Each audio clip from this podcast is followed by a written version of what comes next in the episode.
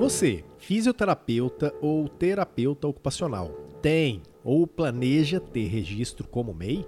Então, odeio dar notícias ruins, mas você está errado. Muito errado. Ainda mais se acredita que abrir uma MEI é o caminho mais barato para ser pessoa jurídica. Ao contrário, se você presta hoje serviços de fisioterapia ou de terapia ocupacional como MEI, é melhor já ir se preparando para prováveis dores de cabeça no futuro e descobrir na pele o quanto é verdade aquele dito popular sobre o barato que sai caro. Você que emite nota fiscal como MEI pode sofrer a abertura de um processo crime por parte da Receita Federal. Duvida? Então continua aí com sua MEI brincando com a sorte.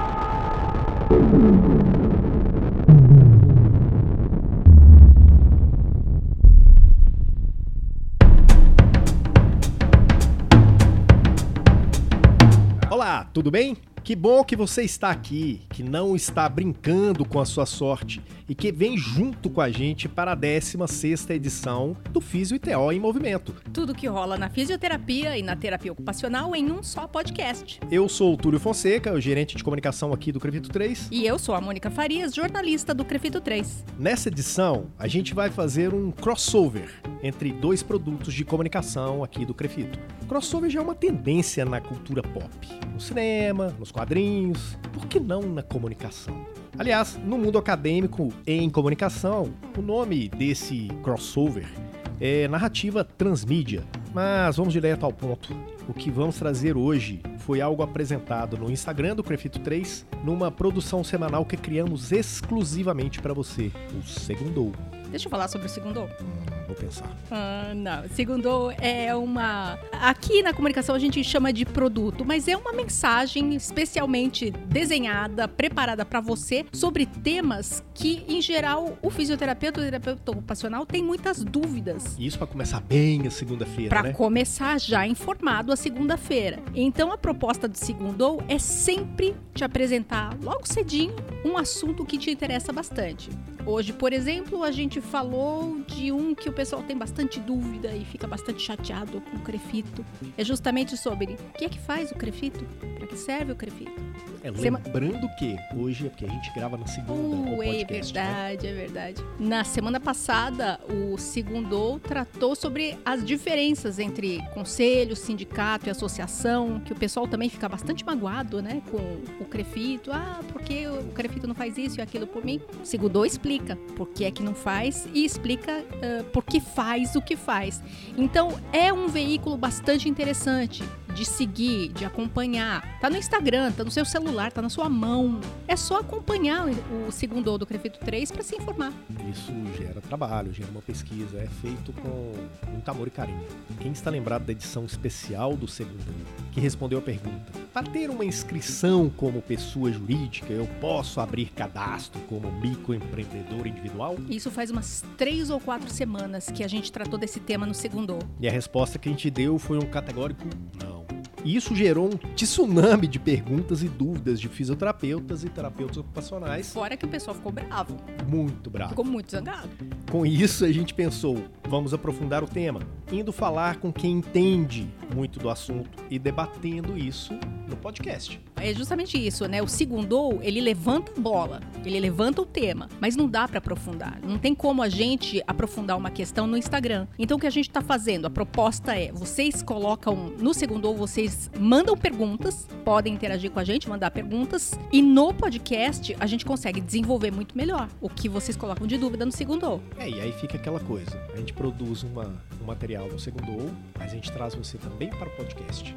E aí depois você vai também para o resumo, aí você vai para a revista, e aí a gente vai dando trabalho para vocês e assim nos comunicando. Isso, tudo isso aí de segundou, que vai ser bem profundo, vai ser do primeiro bloco. E no segundo bloco, um outro assunto que a gente vai trazer é um que tem trazido muita atenção para fisioterapeutas e também para os terapeutas ocupacionais. O pessoal aqui da cidade de São Paulo vai entender essa analogia que eu vou fazer agora. Sabe aquilo que a gente fala de põe casaco, tira casaco, põe casaco? Isso é muito a cara de São Paulo, cidade de São Paulo. É exatamente essa questão que parece que acontece com o tema da acupuntura. É um tira-casaco, põe-casaco eterno, né? As entidades médicas, elas saem pelas mídias divulgando que esse ou aquele tribunal proibiu os inscritos nos crefitos de aplicarem a técnica da acupuntura. Aí em seguida vem o COFITO, que diz que não é bem assim e desmentindo o que o, as autoridades médicas disseram. E o fisioterapeuta e o terapeuta ocupacional, especialistas em acupuntura, ficam no meio desse tiroteio, né? Na semana passada, a gente teve é, de novo esse momento de tira casaco, põe casaco. O CREMESP publicou em seu site que o Superior Tribunal de Justiça, STJ, havia proibido o físio e TO de atuarem na acupuntura. Só que o caso não é bem esse. E a gente vai explicar tudo para você no segundo bloco. É, e a gente pode logo começar a nossa transmissão transmidiática crossover de podcast com o Segundou? Vamos lá. Com ou sem casaco? É, tira o casaco, põe casaco, a gente nunca sabe.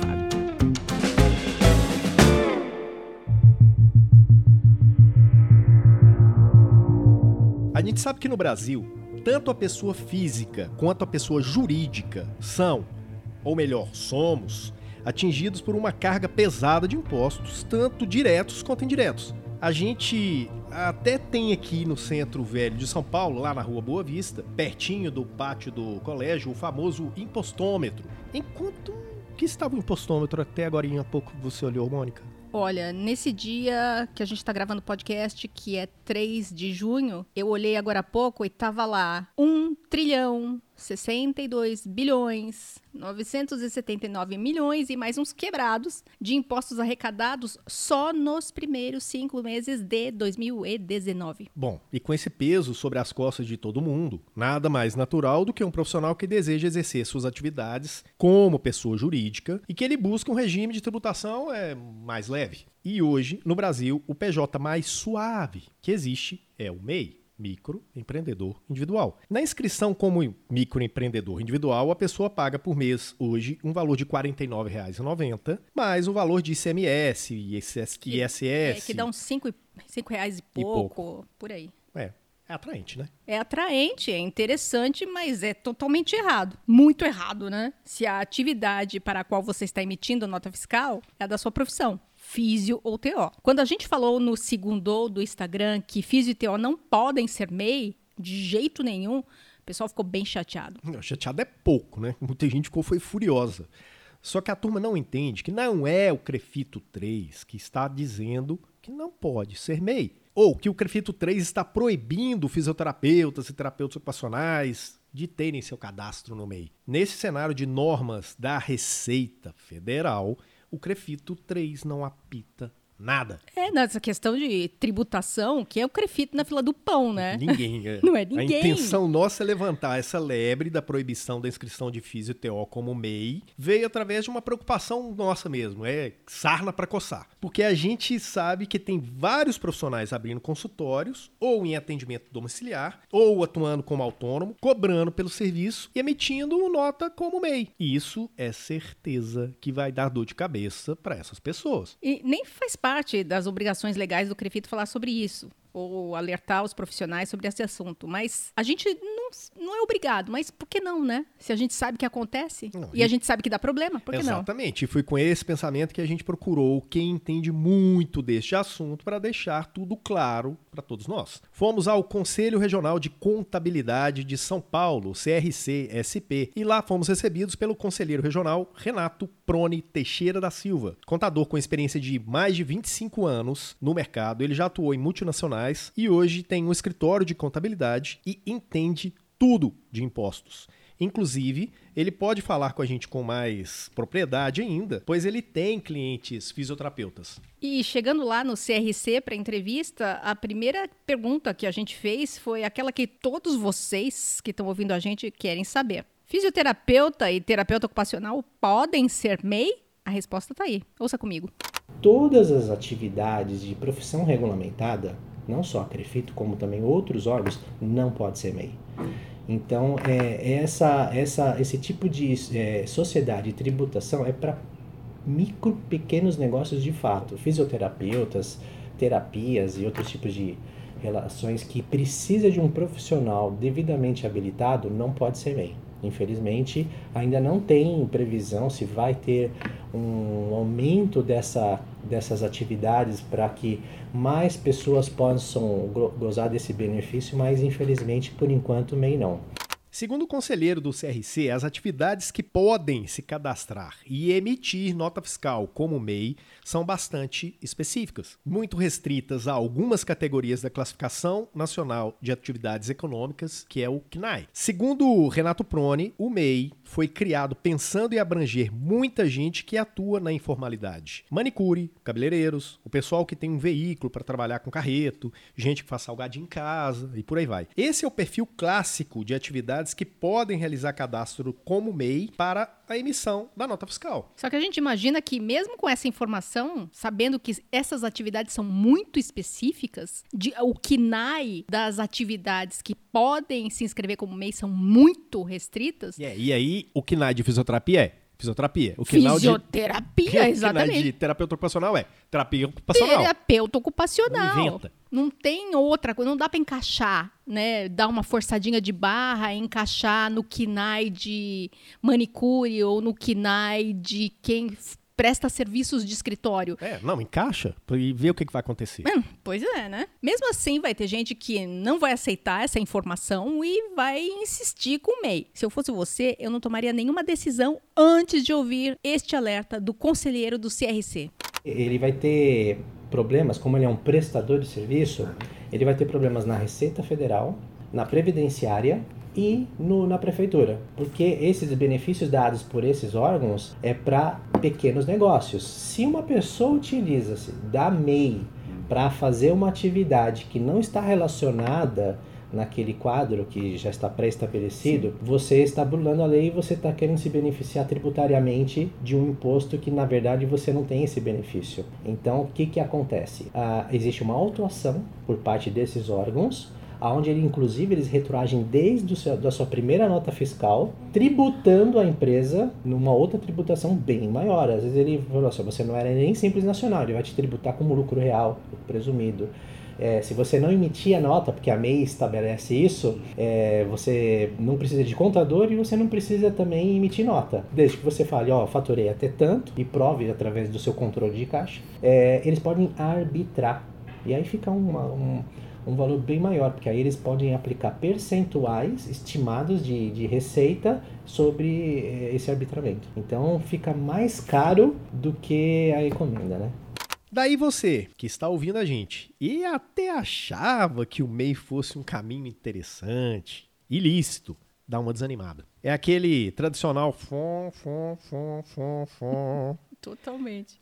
Será que para você que é autônomo, ou que quer abrir uma clínica, um consultório, ou que quer atuar em assistência domiciliar, será que existe um caminho para formalizar a sua condição de prestador de serviço e que não consuma os ganhos do seu trabalho suado em impostos. No segundo, a gente falou de Eireli como opção, que não exige a existência de sócio e tal. Só que, para começar no Meirelli, precisa começar com um capital de aproximadamente uns 100 mil reais. Quer dizer, a gente até tinha essa informação, mas a gente não considerou. Quando a gente divulgou no segundo, uh, um dos questionamentos que a gente recebeu foi: ah, tá, eu abro o Meirelli, mas eu ter 100 vezes o valor do salário mínimo, tá fácil não, tá né? fácil não, é. Então a gente esclareceu isso lá no CRC. É, e aí pode não ser uma boa opção para quem ainda é pequeno, para quem está começando. Mas calma lá, a gente perguntou isso então para o nosso entrevistado. Qual a melhor opção para quem está começando? E aí você tem a possibilidade de você abrir uma sociedade individual. É um único sócio, você abre na, na junta comercial para fazer também serviços de prestação de serviço de terapia, fisioterapia, um único sócio, uhum. Porém ele não tem a restrição da responsabilidade sobre o capital social, é ilimitada. Então a responsabilidade dele, o que acontecer na sociedade, sobrecai também na pessoa física. Essa é a diferença. Então se ele pagar todos os impostos em dia, emitir sua nota, tudo bonitinho, não vai sobrecair na pessoa física dele.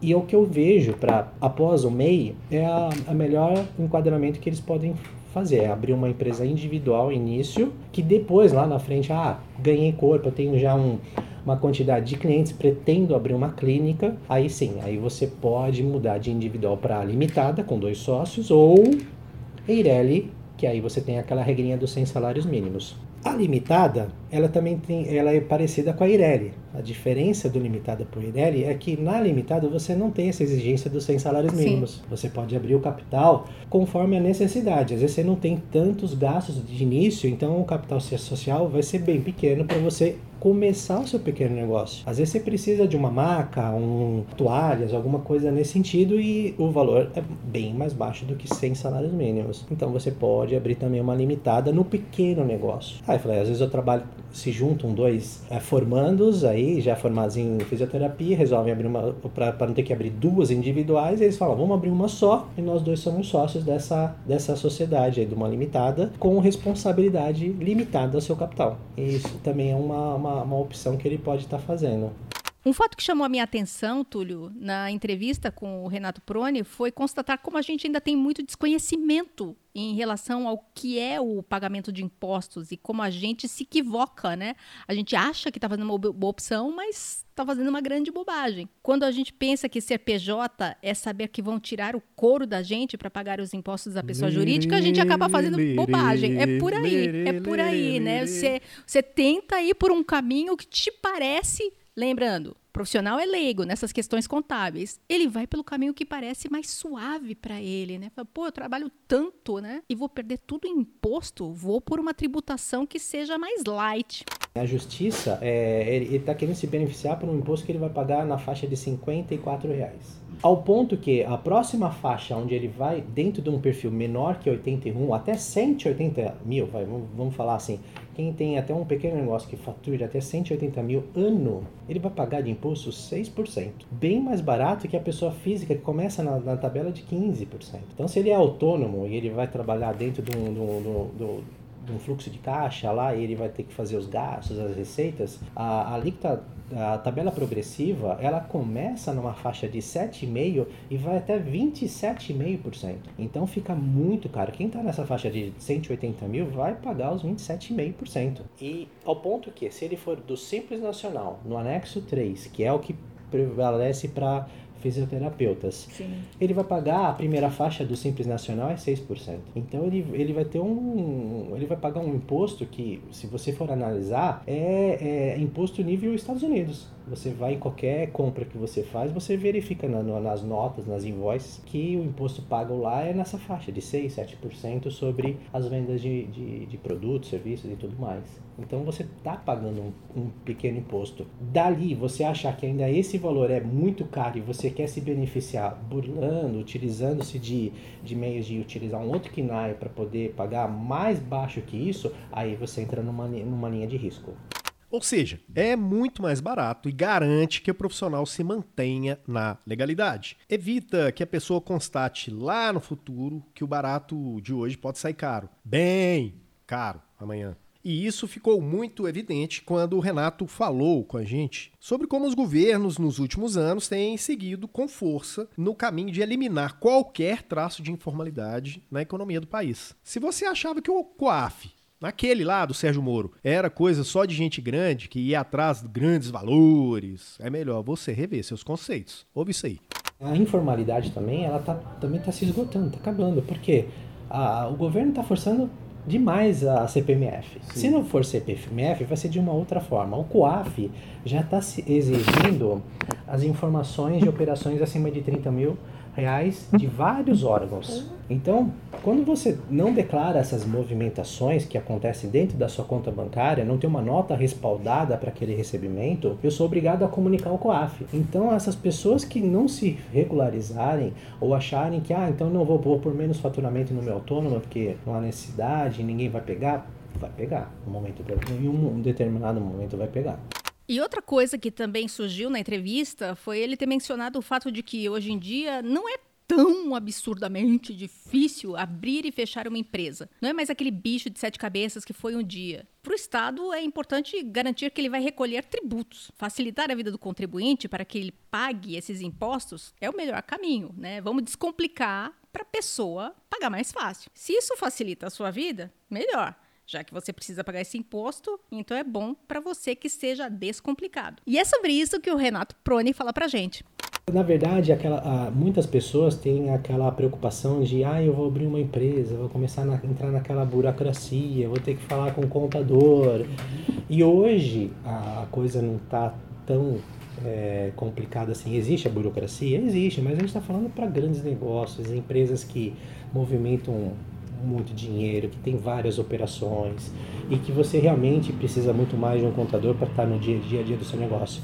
Agora, um profissional que emite uma nota, tem um prolabore, um funcionário, você dificilmente você vai precisar a todo momento de um contador. O próprio negócio, a própria contabilidade já vai se fazendo, então é muito mais fácil para abrir, para fechar. Hoje tem programas aí do governo, da prefeitura de abrir e fechar empresas em poucos dias, né? Para esse tipo de negócio. Então é muito rápido.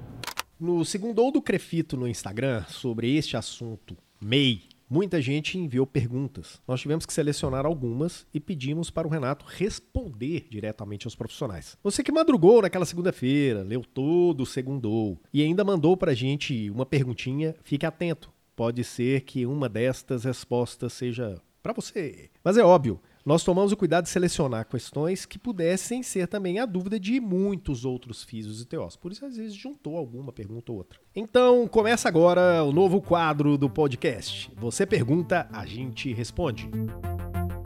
No caso, o CRC, né? Ah, bem lembrado. A primeira pergunta, usuário de Instagram, Dani C. Zanoni. Qual o caminho para os profissionais autônomos com capitais pequenos? Eu acredito que eu, se ele tem uma, uma sócia limitada ou se ele está sozinho no mercado ainda procurando carteira de clientes é a individual, sociedade individual. E optante pelo Simples Nacional. E aí ele pode entrar no anexo 3, que é, a, é, a, é o anexo mais barato das prestadoras de serviço. A segunda pergunta quem mandou foi a Bia Arruda 1. Eireli vale para consultório? O ERL não é a única opção de tipo de sociedade, porque o ERL não é tributação. A mesma coisa que as pessoas se confundem também, ah, se eu abrir uma ME, uma EPP é mais barata. Não, é o, o ME e o EPP é o que, é que demonstra o porte da empresa, até quanto ela fatura no ano, que isso também é, não é mais obrigatório você definir se você é uma ME uma EPP. Então, você tem limites de faturamento, que é, que a própria tabela do Simples já mostra, que você tem uma faixa de até 480 mil é o ME. Acima desse valor, você até 4 milhões e 800 é o EPP. Passou os 4 milhões e 800, você não é nem ME mais nem EPP, porque você já parte para um outro patamar de tributação, inclusive. Você já não pode ser mais do Simples Nacional. Então, o que diferencia é exatamente aquilo que eu respondi. O EIRELI é você tem que é um sócio só numa sociedade de responsabilidade limitada em que ele precisa aportar 100 salários mínimos. E aí nós estamos falando num capital grande para realmente já pensar em abrir uma clínica clínica, já abrir alguma coisa maior, uma hidroterapia, alguma coisa mais que despende mais de gastos e, e, e, que vai ser uma coisa bem maior do que um pequeno negócio. Próxima pergunta, Marcele, acupuntura RP. Eu sou autônomo e declaro por carnê leão. Tá errado não, né? Não, mas é aquilo que eu comentei, é mais caro, porque você tem que respeitar no carnê-leão a tabela progressiva. O que, que você pode, quando você aplica o trabalho, o regime de caixa dentro da, do carnê-leão, você pode colocar suas receitas uhum. e as suas despesas. Então, às vezes você tem funcionário, inclusive, no autônomo, você tem gastos de locação de algum espaço, você tudo aquilo que for relacionado ao seu negócio, de fato, você não pode colocar despesas particulares você abate da base de cálculo. E aí você tem receitas menos esses custos relacionados ao negócio, o saldo é a base do imposto. E aí você respeita a tabela progressiva que vai até 27,5%. Então, se, dependendo do custo, se não for tão alto assim, você está indo para uma tributação bem maior que a do Simples Nacional. Pagando 6% sobre faturamento e não paga mais nada. É, a pessoa acha que está fazendo um bom negócio e não, né? Não. Por desconhecimento mesmo. Na verdade, aquela, muitas pessoas têm aquela preocupação de, ah, eu vou abrir uma empresa, vou começar a entrar naquela burocracia, vou ter que falar com o contador. E hoje a coisa não está tão é, complicada assim. Existe a burocracia? Existe, mas a gente está falando para grandes negócios, empresas que movimentam muito dinheiro, que tem várias operações e que você realmente precisa muito mais de um contador para estar no dia, dia a dia do seu negócio. Agora, um profissional que emite uma nota, tem um prolabore, um funcionário, você dificilmente você vai precisar a todo momento de um contador. O próprio negócio, a própria contabilidade já vai se fazendo, então é muito mais fácil para abrir, para fechar. Hoje tem programas aí do governo, da prefeitura de abrir e fechar empresas em poucos dias, né? Para esse tipo de negócio. Então é muito rápido. Agora a pergunta do Felipe Megda. Por gentileza, fale também sobre inscrições municipais como profissionais liberais. Quais outras alternativas temos? Você, você sendo um profissional liberal, você, você fez um cadastro de autônomo na prefeitura local. Aqui na prefeitura de São Paulo está isento, né? Você não paga o ISS, né? O, se não me engano foi o Kassab que que fez essa, esse benefício para esse nicho de negócio. Só que você é o autônomo. A partir do momento que você é autônomo, você vai ter que emitir as suas notas e declarar lá no Carnê-Leão lá as suas receitas, na mesma, na mesma condição do Carnê-Leão que da pergunta anterior. Você é um profissional autônomo, então um autônomo tem que realmente pagar os seus impostos na pessoa física. Ele não tem uma jurídica para jogar as informações e pagar lá. Então ele paga obedecendo a tabela progressiva.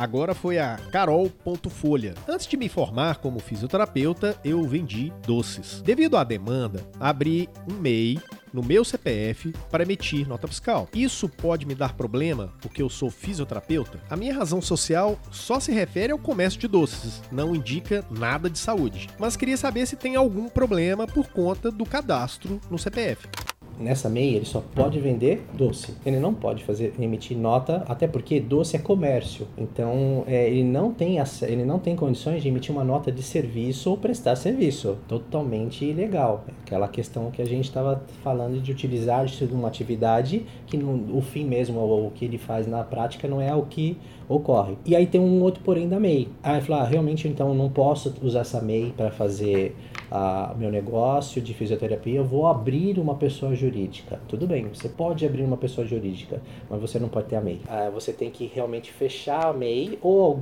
ou alguma outra pessoa tocar o seu negócio, continuar tocando o seu negócio, mas com outro CPF. Quer dizer, ela continua vendendo doce. Ela pode vender, mas por pela, Ela não pode mais se, ter essa se MEI. É, se é esposa, se é marido, se vai ser o filho que vai continuar, mas utiliza, abre a MEI nome dessa pessoa. Ela vai fazer fisioterapia, ela vai ter um, um outro tipo de sociedade, a MEI não permite você abrir mais uma MEI ou uma outra sociedade. Você tem que baixar a sua MEI para você ter uma outra sociedade na, aberta na, perante os órgãos. O que, que ela pode ter de problema? Na Tendo verdade, essa já, nem, MEI já vai sendo... ser. No momento que for tentar fazer a abertura, já não vão deixar, Não vão porque vão deixar. ver a MEI é, registrada, já tem esse cruzamento. Então, na hora que eu for tentar abrir uma, uma, uma empresa individual para essa fisioterapeuta, já vai falar: não, não pode ser aberta porque existe uma MEI constituída no nome dela. Tem que baixar primeiro a MEI para poder fazer a, a solicitação de, de nova sociedade. E se ela continu- quiser continuar fazendo doce, fisioterapeuta numa, numa parte do dia, fazendo doce em outra, Ela pode. ela pode fazer o doce, mas a MEI Não tem pode que ser ser em nome dela. em nome de outra pessoa. De outra pessoa. Agora é a pergunta da Físio Betina LP. Vários contadores daqui me orientaram que poderia também abrir consultório pelo Simples Nacional, para quem está iniciando. O KNAI do, do fisioterapeuta é legal porque ele só é um só, um serve para todos. Você pode, com aquele KNAI, ser um profissional em que trabalha dentro de hospitais, dentro de clínicas que não são suas, na casa do cliente, como também ele pode abrir a própria clínica. O que, que diferencia depois? É o mesmo KNAI, porém, e- exigências maiores. Então, se você vai abrir uma clínica, você tem que ter um alvará de funcionamento, tem que verificar se o espaço tem é, apto para a prática daquele serviço. Dependendo do, do que, que ele for fazer, às vezes ele vai colocar produtos, ele vai vender produtos, cremes, sei lá, ou que, o que, que demanda para a execução do trabalho dele, ele tem que, às vezes, ter que ter alvará da Anvisa. Então, começa a ter a- as exigências conforme a sua atividade. Mas, se é um nicho de somente um profissional liberal, a PJ é o, é o que vai caracterizar o negócio dele e não precisa de tantas exigências para a prática. Próxima pergunta, Mariana Underline Gobat. Eu sou físio e trabalho na área da estética. Presto serviços em clínicas. Eu preciso ter algum registro? Não precisa. Porque o que acontece? Ela, se ela for registrada em uma clínica, ela vai ter que ter então uma carga horária diferenciada. Porque se ela, se ela colocar lá na- no registro que ela trabalha o dia todo, ela na outra clínica, ela não vai poder se registrar porque ela já está com o horário dela preenchido naquele registro. Então teria que falar, ah, eu trabalho meio período nessa e trabalho meio período na outra, como registro. Poder? Pode. Mas eu entendi que ela não tem registro. Nenhum. Mas se ela não tem, não há necessidade. A, a, ela, ela emitindo uma nota fiscal como profissional, porque ela não é funcionária de fato. Ela, ela trabalha em mais de um local. Então ela pode emitir a nota para as clínicas que ela trabalha durante os dias. Às vezes de segunda, quarta e sexta ela vai numa clínica no período da manhã, de terça e quinta ela vai à tarde numa outra, e assim é, ela pode emitir nota para cada clínica sem ter o um vínculo empregatício, porque de fato não existe esse vínculo. Mas aí ela emite nota como o quê? Ela tem que abrir uma, uma, uma de fisioterapia das, mesmo. É, Se ela pratica fisioterapia. Ou que seja Ireli, ou que seja. Seja individual, ou limitada, aí ela, ela faz a opção conforme o negócio Se ela dela. presta esse serviço. Exatamente. É. Ela pode ser um autônomo, lembra? Mas aí o autônomo é maior a, a, tributação. Ela provavelmente ela não tem custo Porque nenhum. Aí, aí, sendo autônoma, ela pagaria o carnê-leão. Ela, ela pagaria o carnê-leão e obedeceria a tabela progressiva. Imagina essa profissional, ela vai numa clínica, ela vai nas clínicas. Então, toda a estrutura é da clínica. Então, ela, ela praticamente não vai ter custo nenhum para o negócio dela. Ela só vai ter receita. Pequenos custos. Então, praticamente toda a nota fiscal que ela for emitir, como profissional liberal, é a base do imposto da tabela progressiva.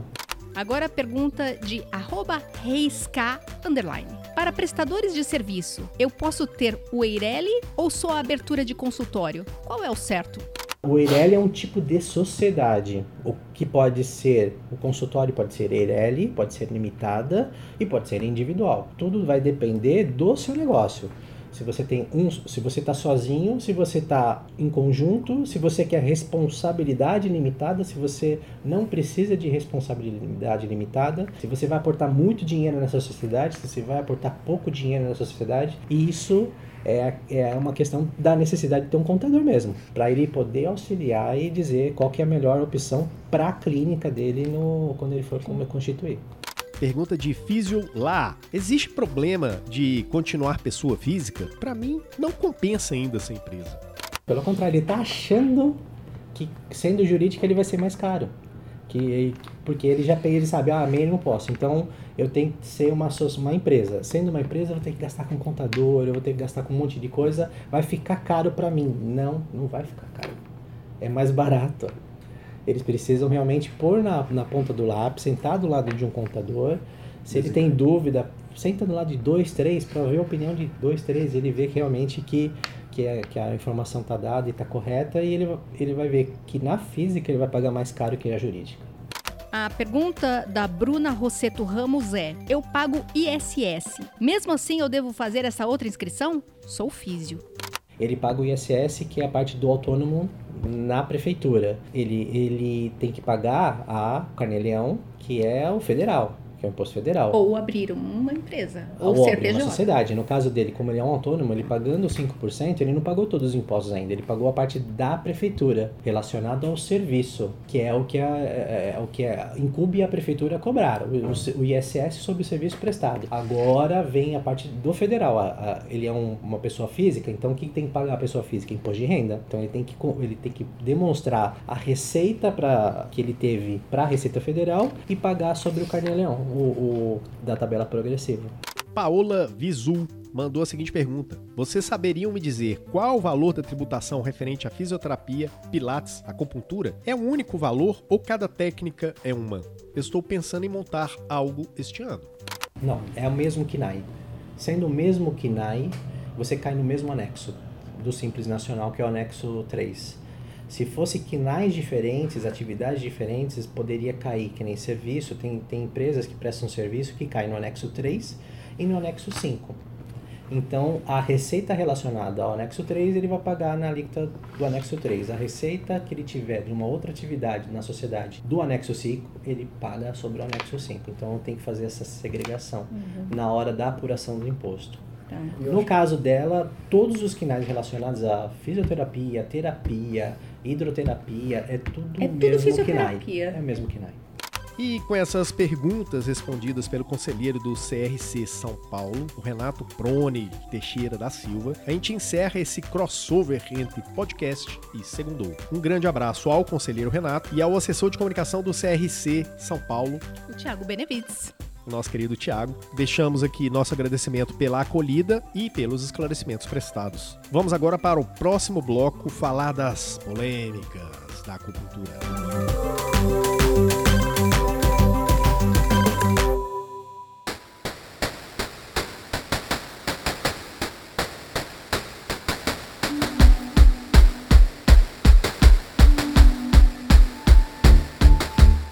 Dia 24 de maio, há quase duas semanas, a fisioterapia e a terapia ocupacional foram surpreendidas com um texto publicado no site do Conselho Regional de Medicina de São Paulo, o CREMESP, que dizia o seguinte: STJ proíbe exercício de acupuntura em pacientes por fisioterapeutas e terapeutas ocupacionais. É de acabar o mundo, né? Nossa, que medo, né? E é, ele segue. Um título né? desses.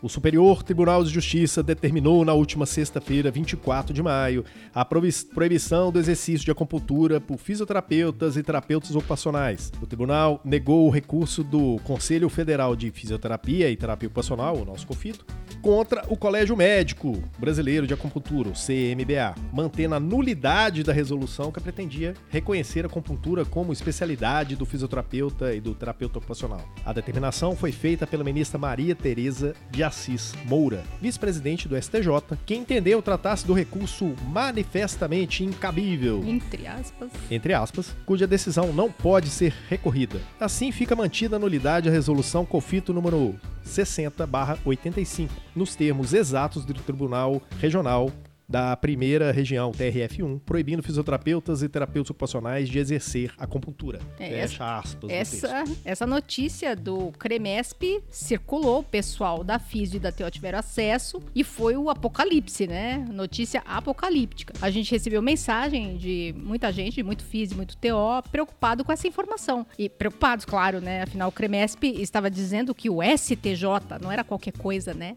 Era o Superior Tribunal de Justiça. Tinha proibido o Físio TO de exercer acupuntura. Só que o Cremesp, ele contou a história pela metade, né? É, o Cofito, em nota oficial, no mesmo dia, é, a nota que está lá no site do Cofito, inclusive, esclareceu, e que a gente também republicou aqui no site do Cofito, foi, né? Foi sim, tá lá. É, o Cofito esclareceu que essa decisão do STJ não se trata de uma decisão que tenha tratado do mérito da ação, ou seja, não houve análise pelo STJ da resolução do Cofito.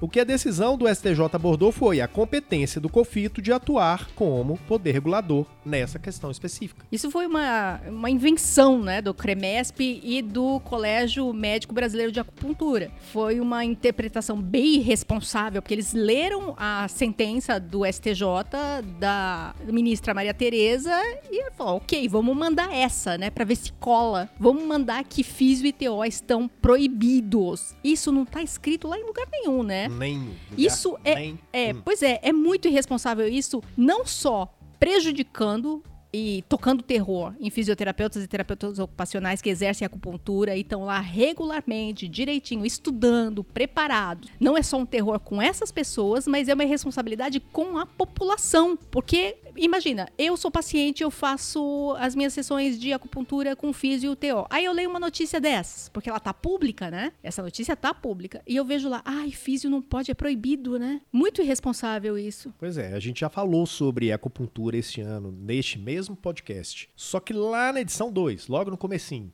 já escrevemos sobre esse assunto em revista, né? Na revista Em Movimento. Já escrevemos isso no segundo ou foi um dos primeiros segundous do planeta. Do foi planeta. sobre a acupuntura. Do planeta foi ótimo. É, já falamos isso no site várias vezes, Facebook mil vezes, Instagram muitas vezes, por e-mail. Vocês já receberam notícias a respeito disso. Nós sempre estamos falando sobre esse assunto.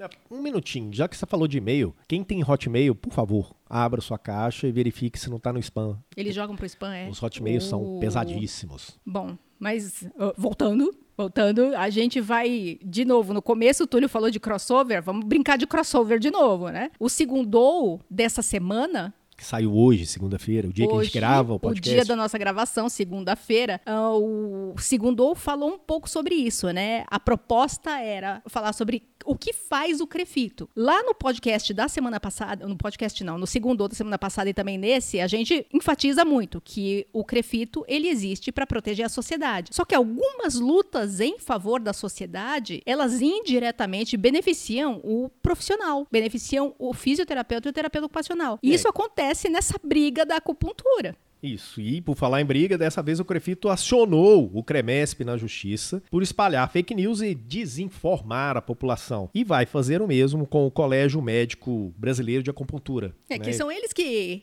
que estão tumultuando Exatamente. a questão toda. E o CREMESP vai na, no vácuo. Vai. E eu gostei muito do que o presidente do Crefito 3, doutor Zé Renato de Oliveira Leite, falou. Se em outras direções o Crefito teve medo de levar o CREMESP para a justiça, isso acabou. É, e ainda teve outra coisa, Túlio. Não é ah, o Crefito e o Cofito que estão, ai, como eles estão procurando confusão com a medicina. Gente, não é isso. Não é procurar confusão com uma categoria profissional ou outra não só o COFITO e os crefitos entendem que essas manifestações, essas fake news do pessoal da medicina é errado, como também o Ministério Público Federal entende isso. Ah, eu não lembro, foi esse ano, foi 2019, acho que no começo de 2019, se eu não me engano, eu não tenho certeza. O Ministério Público Federal de Minas Gerais, ele entrou com uma, eu não vou saber explicar o termo jurídico, mas ele intimou o Conselho Federal de Medicina a não mais divulgar notícias falsas sobre a suposta exclusividade do exercício da acupuntura por médicos. Porque é isso que eles fazem também, né? É, e tem uma multinha básica, né? Tem uma multa que eu não lembro o valor, mas é uma multa diária se eles insistirem na divulgação de notícias falsas. Tá aí uma sugestão. Físio, TO, que se sentiram prejudicados pelas afirmações do CREMESP e do CMBA se correm o risco de perder pacientes, se teve credibilidade e capacidade profissional afetadas por causa de tais informações, né, espalhadas por aí pelo CREMESP, CMBA e outras entidades médicas. Procura um advogado, processa essas entidades. Acho que vai dar um dinheirinho bom. É, isso é uma proposta interessante e lembrando que, porque aí alguém pode dizer, ah, mas o Crefito tem que entrar por mim. Não, se você se informou no segundo e acompanha a gente, o Crefito não pode defender pessoas privadas, interesses privados. O Crefito é um órgão público, gente. Então atua no interesse público. O Crefito está atuando nessa questão, sim, da acupuntura e das fake news, a expressão do momento, né? Das fake news, uh, da medicina, do, das entidades de medicina uh, falando que físio e TO não tem competência ou legal, competência legal para exercer essa atividade, o Crefito tá entrando na justiça sim, mas em defesa da população, porque é como eu falei um pouquinho antes, não é possível que a sociedade, a população, o cidadão, o paciente sejam induzidos a erro e deixem de contar com assistência de fisioterapeuta e terapeuta ocupacional em acupuntura. É por esse caminho que o Crefito vai, em defesa da população. E dessa maneira acaba te beneficiando também. Mas não é possível o Crefito entrar em nome dos profissionais, que são pessoas privadas. E eu vou falar mais uma coisa: é, o Crefito tem um processo a gente tem X mil profissionais Brasil afora que trabalham com isso. Então são X mil processos que podem vir. Acho que eles vão ter um trabalhinho. Nossa, ia, ser, ia fortalecer comparar... muito, é, exatamente. né? Ia, de, ia ter o do Crefito e de mais todos os acupunturistas, físios e teós do Brasil inteiro. E é muito legítimo, né? Porque com tá. Certeza está prejudicando o exercício profissional dessas pessoas. E talvez a população também, porque, né, quem sabe, eu, como, como cidadão, me senti ofendido, né, de, de fazer o tratamento com profissionais que eu conheço há muito tempo e agora, de repente, vem uma entidade X... Dizendo diz, não pode. É, não pode mais. É, o próximo passo é eles dizerem, é meu, é vamos só fechar? meu. Ah, vamos fechar. Já briguei bastante, vamos fechar.